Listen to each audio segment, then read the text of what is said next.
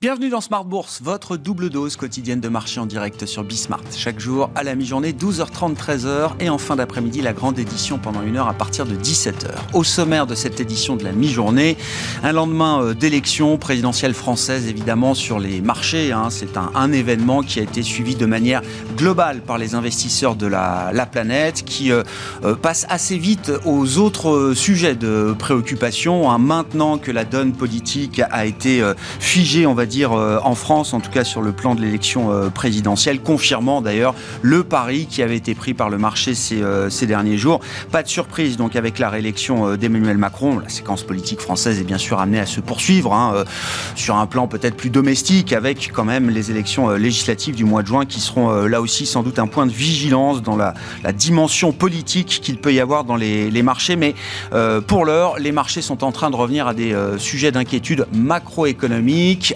euh, notamment une inquiétude autour du sujet chinois qui est en train de grandir. On a vu les marchés asiatiques dévisser lourdement ce matin, hein, les indices euh, chinois notamment qui ont connu de, fortes baisses, et puis la devise chinoise également qui baisse euh, assez nettement depuis quelques jours maintenant, à une baisse de 3% depuis la semaine dernière, qui montre bien combien l'économie chinoise est sous pression aujourd'hui. On voit d'ailleurs toutes les dimensions cycliques de marché qui sont orientées à la baisse aujourd'hui, à commencer par le compartiment des matières premières avec euh, un baril de pétrole par exemple qui recule de 4% en ce début de séance et en ce début de semaine.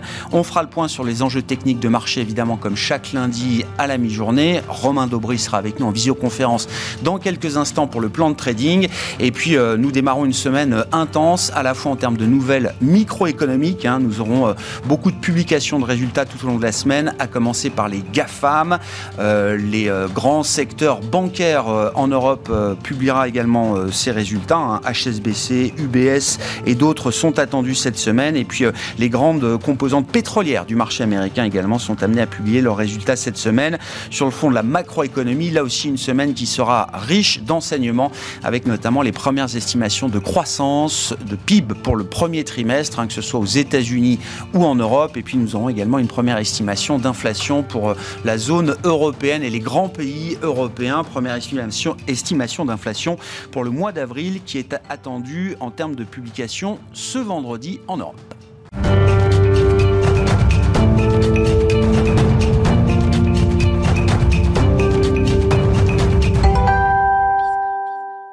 Et c'est un lundi qui pique sur le plan de la dynamique des euh, marchés actions et des actifs risqués en général, avec une baisse de plus de 2% à mi-séance pour le CAC 40. Les infos clés du jour avec Alix Nguyen. Le CAC évolue sur des plus bas de deux semaines. L'indice parisien fait les frais de la chute ce matin des marchés chinois. Le CSI 300 a chuté de 4,9%. C'est sa plus forte baisse depuis février 2020. En cause, le confinement de plusieurs grandes villes face à l'explosion des infections au Covid-19.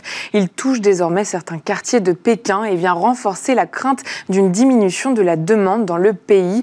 Les valeurs liées aux ressources de base sont impactées. C'est le cas d'ArcelorMittal dont le titre chute de plus de 6% dans le sillage des contrats futurs sur le minerai de fer en Chine et à Singapour. Le secteur de l'énergie souffre aussi. Total Energy et Technip Energy sont en baisse. Un détour par Wall Street où vendredi le S&P 500 et le Nasdaq ont cédé près de 3%, signant de ce fait leur pire séance depuis début mars, toujours impacté par le durcissement du discours du président de la Fed.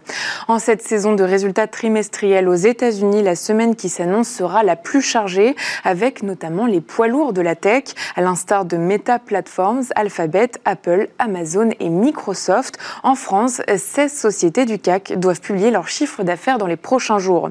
Sur le plan des valeurs à suivre à la mi-journée, Vivendi est stable au premier trimestre. Le groupe connaît une croissance de 13,4% de son chiffre d'affaires grâce au dynamisme de ses filiales Canal+ et Havas. À noter que Vivendi n'a pas fourni de prévision pour l'exercice en cours. Vinci est en nette hausse sous l'effet de de la victoire d'Emmanuel Macron. Celle-ci écarte la menace d'une renationalisation des concessions d'autoroutes. Eiffage progresse aussi. Valneva chute, le groupe se trouve confronté à un nouveau délai quant à l'homologation de son vaccin en Europe. Et puis euh, Ubisoft est en nette hausse portée par des rumeurs d'intérêt. Les sociétés de capital investissement Blackstone et KKR réfléchiraient à une offre éventuelle sur l'éditeur de jeux vidéo. Il s'agit d'une information Bloomberg. Tendance, mon ami, c'est euh, le point sur les infos clés de marché chaque jour à 12h30 et 17h avec Alix Nguyen dans Smart Bourse sur Bismart.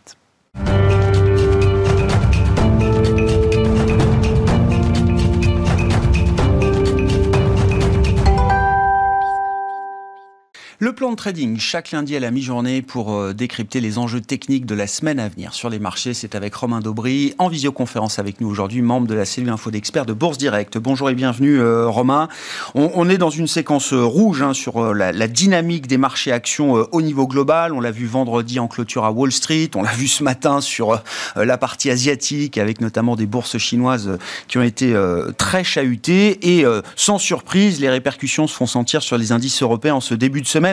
Bon, les vendeurs semblent avoir repris la main, on peut le dire euh, aussi simplement que ça, euh, Romain, j'imagine Bonjour Grégoire. Oui, c'est effectivement ça. Il y a eu de gros contre-pieds la semaine dernière, euh, même un petit intérêt acheteur détecté en milieu de semaine et, les, réactions de Jérôme Powell et, et, des indices américains donc en fin de semaine dernière on redonnait la main aux vendeurs qui euh, effectivement mettent un peu de pression baissière. La position ouverte globale sur le futur CAC 40 augmente, euh, quel que soit le sens, mais là elle a augmenté dans le sens des, vendeurs euh, et on, revient à un niveau d'intérêt moyen, c'est-à-dire proche des, intérêts moyens sur le futur CAC 40 alors qu'il il en manquait précédemment. on a par ailleurs, et en contrepartie de ça, des opérateurs qui sont quand même couverts, qui sont protégés, il faut le dire, toujours, qui sont assez réactifs au moindre coup de stress. Ils l'étaient, mais un petit peu moins quand on reflirtait avec avec les 6700 points. Euh, l'alerte de vendredi a été assez rapide et tout de suite, les portefeuilles sont couverts à, raison de deux options de vente pour une option d'achat. Donc ça, c'est aussi toujours un signe d'amortisseur dans le, dans, le mouvement de baisse on flirte là sur la plupart des indices, on va le voir avec des, niveaux d'alerte de moyen terme.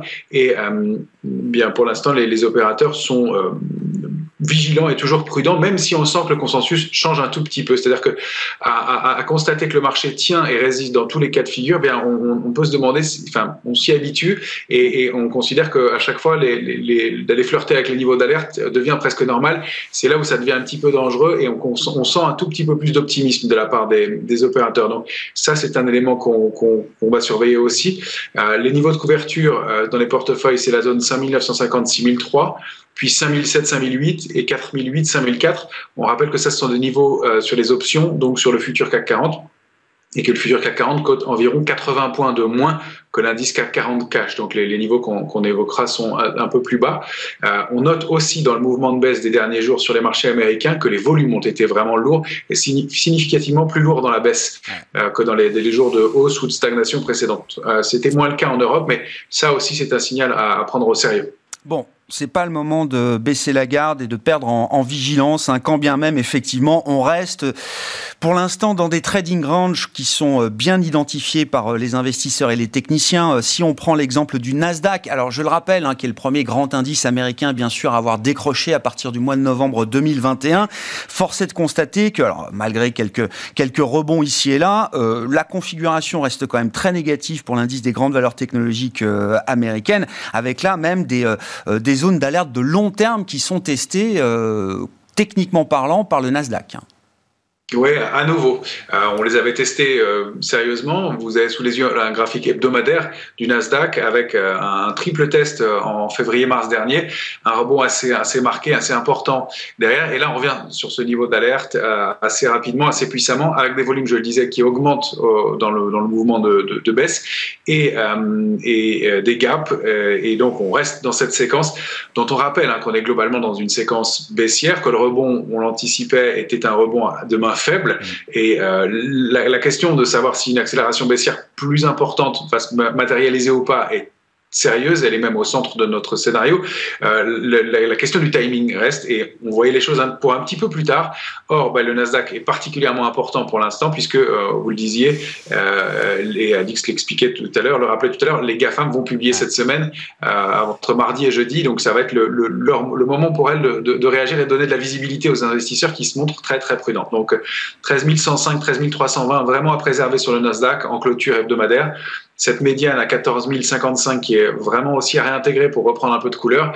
Et en tout cas, pour l'instant, toujours une, situation d'évolution en trading range. Un retour dans la partie basse du range avec du volume et une accélération baissière. En amont des résultats, il va falloir être euh, fort. Bon, une semaine de vérité, on va le dire comme ça, pour le Nasdaq, avec effectivement les grandes composantes, les plus fortes pondérations, les GAFAM, qui publieront leurs euh, résultats, à commencer euh, demain soir par euh, Microsoft et Google après la clôture des marchés américains. Si on transpose la situation technique en Europe, à travers notamment l'indice Eurostock 50, là aussi on voit, Romain, après le, rebond qui était venu après le, le, point bas du mois de mars, hein, généré par le déclenchement de l'invasion en Ukraine, on voit quand même qu'on reste très proche là aussi de zones d'alerte de moyen terme avec le gap à la baisse de ce matin. Oui, encore un gap baissier effectivement très important. Un gap hebdomadaire, c'est toujours un, signal fort. Euh, un canal baissier qui se met en place maintenant, qui se matérialise euh, de moyen terme sur l'Eurostox. Euh, et on vient tester des niveaux alors qu'on pourrait dire de moyen ou voire de long terme. J'aurais même pu les indiquer comme étant de long terme puisque ceux de moyen terme ont été rompus déjà il y a, il quelques temps. On revient tester les niveaux d'alerte à nouveau. C'est pas très bon en force avec un peu de volume, avec des gaps.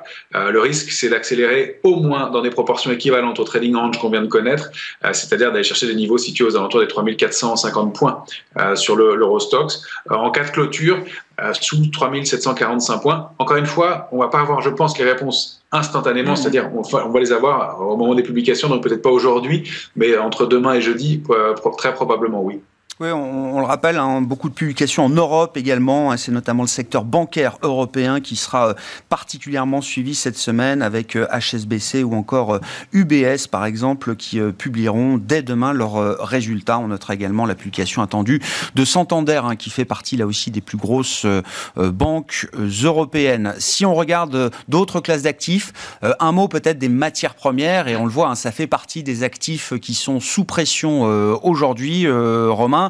Est-ce qu'on peut imaginer qu'on ait marqué un, top? Alors sur le fameux indice CRB que vous suivez, hein, qui représente un panier global de matières premières, mais qui euh, représente également une forte pondération de matières premières cycliques énergétiques, à commencer par le pétrole. Oui, tout à fait. Une trentaine de pourcents de, pétrole dans, le CRB, 19 matières premières, et euh, donc un essoufflement qu'on pressentait depuis quelques temps, même s'il y avait une accélération haussière euh, récente. Mais euh, cette configuration n'est pas pas extraordinaire comme vous le voyez. On rompt la ligne de tendance haussière de, de moyen terme ce matin, donc on entame la semaine avec un gap baissier, donc peut-être un gap de rupture avec la tendance précédente, et on passe sous un niveau important à 26,50 avec des proportions de baisse qui sont assez marqué. Donc au moins un coup d'arrêt à, court terme dans la, dans la tendance, ça c'est sûr. Euh, peut-être une latéralisation, latéralisation pardon, à, moyen terme. Euh, le, le, Brent, euh, lui, est dans une configuration, alors qu'on aurait pu prendre individuellement, j'ai préféré ce, panier global, mais le Brent, lui, évolue dans un large triangle symétrique. Il s'approche de la borne de basse et il faudra préserver 99,30 sur le Brent au risque de, de déclencher une accélération baissière un peu plus marquée. encore une fois, c'est une tendance de fond qui s'est mise en place sur les matières premières. Et euh, je, pense que même un retracement ponctuel n'entraînerait pas de mouvement très lourd et très marqué. Mais là, il y a un coup d'arrêt dans la tendance clairement et on pourrait évoluer dans un trading range, c'est entre 24,47 sur le CRB et 27,57 en haut, euh, au moins latéralisé pendant quelques temps, mais le, gros trend fort euh, qui était en place depuis plusieurs semaines. On rappelle que le CRB a quand même pris plus de 200% depuis ses points bas de mars 2020 et plus de 55% depuis le, mois de le, du mois de décembre dernier. Donc euh, la, la pause est aussi légitime sur ce secteur. Ouais, intéressant d'ailleurs de, de, noter, hein, quand on remet les choses en perspective, comme vous le faites, Romain, que cette, cette envolée des matières premières s'est faite de manière concomitante avec une envolée du dollar. On regarde de plus en plus les marchés de, de devises hein, qui s'animent et qui euh, sont en train de, de, dévoiler de fortes divergences sur certaines grandes parités. Si on regarde par exemple l'euro-dollar, l'euro, ça y est, a effacé euh, tous les gains qui avaient été enregistrés post-pandémie, hein, c'est-à-dire à travers l'année 2020 et pendant une partie encore 2021. L'euro-dollar a, a 1,07, 1,0730 au moment où on se parle, ça nous ramène bah, sur les niveaux justement du déclenchement de la crise pandémique en mars 2020. Oui, exactement. Et puis des, niveaux, euh, vous, le voyez, qui sont des niveaux qui datent de 2017, qu'on n'avait pas testé depuis 2017. Et même en 2020, au moment de l'accélération baissière, on avait stagné un peu au-dessus de 1,0720, mais on avait rebondi. Et les mèches mensuelles, le graphique que vous avez sous les yeux est un graphique mensuel. Euh, les mèches mensuelles montrent qu'on avait rebondi assez rapidement sur ce niveau-là. Là, vous voyez que pour l'instant, le, mois d'avril va se terminer de façon assez lourde autour de, de 1,0720 probablement, euh, est proche du niveau de support qu'on n'a pas testé donc depuis, 2000, euh, depuis 2020 testé et enfoncé depuis 2017. Donc c'est très lourd. En plus, on repasse très nettement cette fois-ci sous la ligne de tendance baissière de long terme qui avait été débordée en, août 2020. donc c'est un mouvement important et vraiment qui, a du, qui, qui, était lourd qui se produit ici. On a des supports intermédiaires à 0,520, 1,0219 derrière, mais c'est surtout 0,9910 la grande cible sous ce niveau-là. Donc pour l'instant 1,0720 n'est pas rompu, mais il va falloir voir la, clôture mensuelle et, et on n'imagine pas le retournement d'un mouvement pareil très, très rapidement en tout cas. Non, la question de la, de la parité, peut-être pas pour tout de suite, mais est une question qui revient sur le devant de la scène, parité entre euro et dollar. Et effectivement, hein, ce qu'il faut bien comprendre, c'est bon, il y a, l'euro euh, baisse euh, en tant que tel, mais euh, c'est surtout le dollar qui montre, et pas uniquement face à l'euro, hein, face au yen japonais, face au franc suisse, on le voit depuis quelques mois, face au, yuan chinois également. C'est bien l'indice dollar en tant que tel hein, qui crée ces, ces mouvements sur les parités de change, Romain. Exactement. Euh, le, dollar est, l'indice fort en ce moment. Euh, il est représenté face à six valeurs, ce, dollar index, et dont la plus grosse pondération est celle de, l'euro. Mais effectivement, c'est face aux autres aussi que euh, le mouvement se met en place. Et le, dollar index lui-même, qui est sous forme de, graphique hebdomadaire éventuellement, là avait évolué. Et on l'avait commencé à le surveiller depuis le mois de, juin-juillet dernier. avait accéléré nettement à la hausse au sein d'un canal haussier de façon très harmonieuse. Avait atteint sa cible à 99,10 et, euh, et, donc la borne haute du canal est là, l'a débordé puissamment, a accéléré et prend la direction de son prochaine résistance à 103,90 alors qu'il est pour l'instant euh, aux alentours de 101. Euh, donc il y a encore un, potentiel de hausse marqué sur le possible sur le, dollar index et effectivement une force qui vient de, de, là, de ce côté-là sur le, sur le mouvement en question. D'un point de vue euh, sectoriel, hein, si on poursuit cette analyse de marché, euh, Romain, il faut noter que certains secteurs, alors qui sont pourtant les, vedettes depuis euh, plusieurs mois et plusieurs trimestres maintenant, je pense par exemple au secteur de l'énergie en bourse, ce secteur spécifique de l'énergie hein, qui concentre beaucoup d'attention est, peut-être en train de marquer là aussi un top temporaire d'une certaine manière, si on fait le lien avec les cours de matières premières en général, d'ailleurs, Romain. Oui, on, l'avait, on l'avait euh, signalé plusieurs fois euh, et évoqué sous forme de force relative. L'indice des, valeurs de liées à l'énergie euh, et les grandes pétrolières et, et bien formait une structure d'accélération haussière forte après une stagnation depuis 2015 dans un grand trading range. La résistance majeure a été débordée par le haut. C'est un, indice qui devenait fort, composé de, donc de ces grands acteurs et un un débordement qui était significatif, une accélération aussi remarquée on évoquait la possibilité de ce qu'on appelle un throwback au moment où on signalait ce, mouvement-là. Il a l'air de vouloir se mettre en place. Le throwback, le throwback, c'est le fait de revenir sur une ligne de, support majeur euh, pour, euh, et, d'une structure de, retournement haussière pour aller la tester, s'appuyer dessus, mais ça laisserait quand même un retournement de l'ordre d'une douzaine de pourcents pour aller retester des niveaux importants situés sur le, panier que vous avez sous les yeux, qui est un graphique mensuel, euh, eh bien aux alentours de 313. Alors on rappelle en plus que ce, ce, cet, euh, panier, cet ETF, ce tracker est composé euh, de, de, de, donc de ses principaux acteurs et que vendredi prochain, Exxon et Chevron vont publier aux États-Unis, vendredi euh, dans, la, dans la séance aux États-Unis. Or, elle représente à L2 25% de, de, ce panier de valeur. Donc, c'est très significatif et ça montre aussi qu'il y a un coup d'arrêt dans un secteur qui était le secteur fort, qui entraînait le marché, qui lui permettait de se maintenir en ce moment.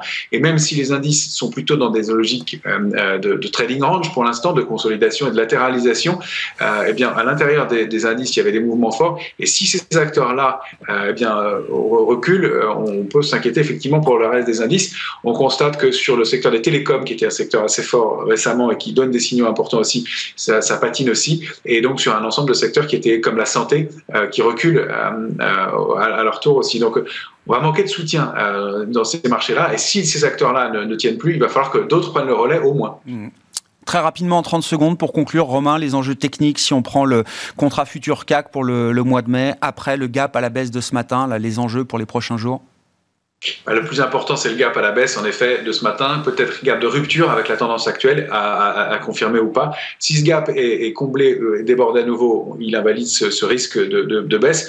Pour l'instant, c'est toujours un trading range. 6260, 6312 en bas, une médiane importante qui est située aux alentours de 6490 points, euh, et puis la borno du trading range 6680, 6718. On est du mauvais côté de la barrière avec un gap baissier et des volumes un peu plus lourds. Euh, il va falloir réagir très vite. Merci beaucoup Romain. Romain Daubry avec nous chaque lundi à la mi-journée dans Smart Bourse pour euh, détailler, développer et décrypter les enjeux techniques de marché. C'est le plan de trading avec Bourse Direct.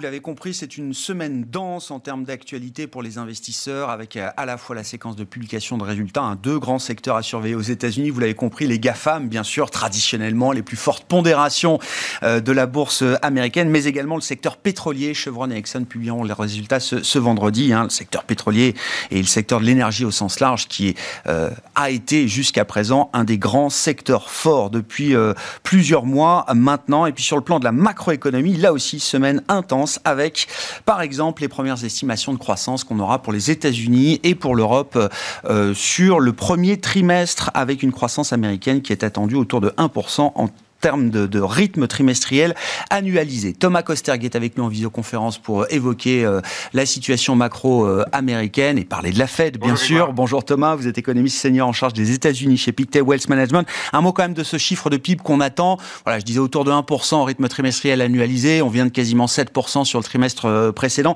Qu'est-ce qu'il va falloir euh, comprendre des dynamiques qui sont à l'œuvre à travers le premier trimestre et jusqu'à aujourd'hui, bien sûr, pour l'économie américaine?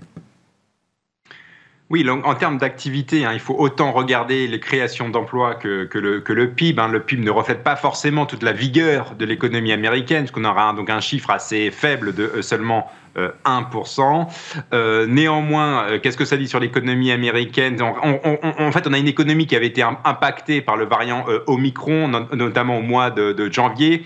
il y a eu un rebond depuis lors, notamment dans l'activité des, services. Hein. donc la consommation des services a franchement rebondi. C'est pour ça que le, deuxième trimestre devait être meilleur. Évidemment, nous, les économistes, on regardera les effets techniques, notamment liés euh, au stock. Hein. Il y a un effet de, stockage, de déstockage en économie américaine et, aussi lié au commerce international euh, qui impacte beaucoup ces chiffres de, euh, PIB. Mais grosso modo, je pense qu'il faudra ignorer ces chiffres faibles du premier trimestre et insister sur le fait qu'il y a une vigueur sous-jacente de l'économie américaine. Néanmoins, maintenant, si on se projette dans le deuxième, deuxième moitié de l'année, cette vigueur de l'économie américaine est appelée à euh, s'affaiblir puisqu'on a les hausses de taux d'intérêt de la Réserve fédérale et on a aussi moins de soutien budgétaire et donc une économie qui va plutôt euh, vers la faiblesse en deuxième moitié de l'année. Bon, même si ça nous amène évidemment sur le terrain de la politique monétaire et de la Fed, même si à ce stade le discours de la Réserve fédérale américaine reste toujours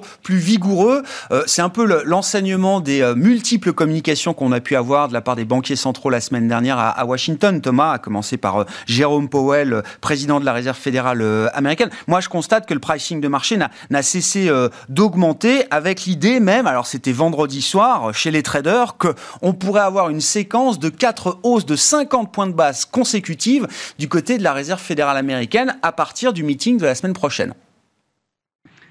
Tout à fait, c'est un peu euh, panique à bord hein, euh, à la réserve fédérale. On regarde l'inflation. Ce qui est nouveau quelque part, c'est que l'inflation est de plus en plus euh, broad-based, c'est-à-dire elle est vraiment répandue à travers de nombreux sous-indices de l'inflation. Donc en fait, l'inflation se répand dans plusieurs catégories de consommation. Et je pense que c'est ça qui fait peur à la réserve fédérale. Donc elle a peur notamment bah, que l'inflation continue de se répandre, mais aussi qu'il y ait une boucle prix-salaire. Donc il, faut agir vite et agir fort, et d'où en effet euh, maintenant cette nouvelle rhétorique qu'il faut euh, monter les taux de façon un peu plus accélérée. Euh, et notamment ce mot important hein, de la Réserve fédérale, c'est front loading. Hein. donc en fait, on va concentrer les hausses de taux sur le, très court terme. C'est un mot en français qu'on n'a pas vraiment d'ailleurs. mais voilà, je pense que ça, en dit long. maintenant, la vraie question, c'est est-ce que l'économie peut absorber vraiment toutes ces hausses de taux de 50 points de base? Moi, j'ai un doute, hein, pour être tout à fait honnête. Je pense qu'en effet, au prochain meeting, voilà, ils veulent remonter les taux de 50 50 points de base. Peut-être on a encore une hausse de 50 points de base par la suite, mais ça va être difficile de, suivre ce rythme euh, dans tous les prochains meetings. Je pense que d'ici l'été, on pourra avoir les premiers signaux de faiblesse de l'économie américaine et en particulier dans le marché immobilier. Euh, et ça, ça pourrait mener, à mon avis, la, Réserve fédérale à moduler un peu euh, cette, cette rhétorique qui est pour l'instant extrêmement hawkish. Hein. Comment est-ce que vous regardez, euh, Thomas, alors du point de vue de l'économie américaine et, du point de vue de la Réserve fédérale euh, américaine, l'évolution de l'environnement euh, global, à savoir les difficultés à venir encore peut-être pour l'économie européenne, avec évidemment une crise géopolitique qui frappe beaucoup plus durement certaines économies européennes, et puis surtout le sujet chinois. Et ça fait déjà un moment que vous alertez sur l'idée que ce qui vous inquiète le plus peut-être dans le paysage global macro de cette année 2022, c'est la question chinoise. Et de ce point de vue-là, on n'est pas déçu. Euh, je, prends l'exemple juste de la devise chinoise. C'est vrai que de voir le yuan reculer de 2-3% en quelques jours pour une devise qui est censée être contrôlée, on se dit qu'il euh, y a quelques frictions là qui commencent à, apparaître. Hein. Oui, tout à fait. Et, pour revenir aux, rencontres du FMI la semaine dernière, donc la croissance mondiale a été révisée à la baisse, hein, donc à 3,6% pour la croissance mondiale cette année. D'ailleurs, c'est aussi 3,6% pour l'année euh, suivante. En fait, donc on a des perspectives économiques mondiales euh, qui euh, voilà, s'affaiblissent, et notamment, alors le FMI mettait plutôt l'accent sur l'Europe, hein, évidemment les conséquences de la, de, la, de la, guerre en Europe de l'Est sur l'activité européenne, mais évidemment, il y a cette grosse question chinoise, hein, puisque quand même, la tendance de, ces dernières années, de cette dernière décennie, ça a été quand même la forte croissance euh, chinoise, liée elle-même à une forte croissance de l'investissement en Chine. Et on sent quand même qu'on arrive au bout d'un modèle euh, en, Chine, notamment que... Euh, cette économie chinoise qui avait été aussi beaucoup tirée par la dette, on sent aussi que le gouvernement chinois a moins envie moins d'appétence pour du crédit supplémentaire ou pour du support budgétaire supplémentaire. Donc il y a aussi cette double question d'une économie qui ralentit, mais aussi euh, de plans de soutien qui mettent du temps à se mettre en place, voire même qui ne pourraient ne pas arriver. Et en plus, cerise sur le gâteau, entre guillemets, il y a ce, choc lié euh, évidemment au Covid et à la gestion de la pandémie euh, en, Chine. Donc bref, beaucoup d'incertitudes de, hein, sur cette économie euh, chinoise qui a été un, moteur de l'économie mondiale. Et en plus de ça, bah voilà, vous avez par zone un certain nombre d'incertitudes en Europe, en particulier liées à la fourniture énergétique russe, mais aussi aux États-Unis sur les conséquences de, des hausses de taux. Et est-ce que la, la Fed, la Réserve fédérale, n'en fait pas trop euh, en termes de hausse de taux, euh, et ça pourrait casser évidemment cette économie américaine qui reste très endettée au niveau privé, mais aussi au niveau euh, fédéral? Bon, voilà pour les, enjeux euh, macroéconomiques du point de vue euh, américain, évidemment, du point de vue euh, global, mais du point de vue américain plus précisément. Thomas Coster qui était avec nous en visioconférence depuis Genève pour évoquer ces questions au démarrage d'une semaine intense, je le disais, hein, que ce soit en termes de rythme de publication des résultats d'entreprise et puis en, rythme de publication de nouvelles macroéconomiques. Le PIB américain sera publié ce jeudi à 14h30. Première estimation pour le premier trimestre, une croissance attendue en rythme trimestriel annualisé à 1% pour les États-Unis. Thomas Coster qui était avec nous en visioconférence, donc économiste senior en charge de suivre les États-Unis pour Pictet Wealth Management. Voilà pour cette édition de la mi-journée de Smart Bourse. On se retrouve évidemment à partir de 17h pour euh, une heure complète d'émission en direct sur Bismart.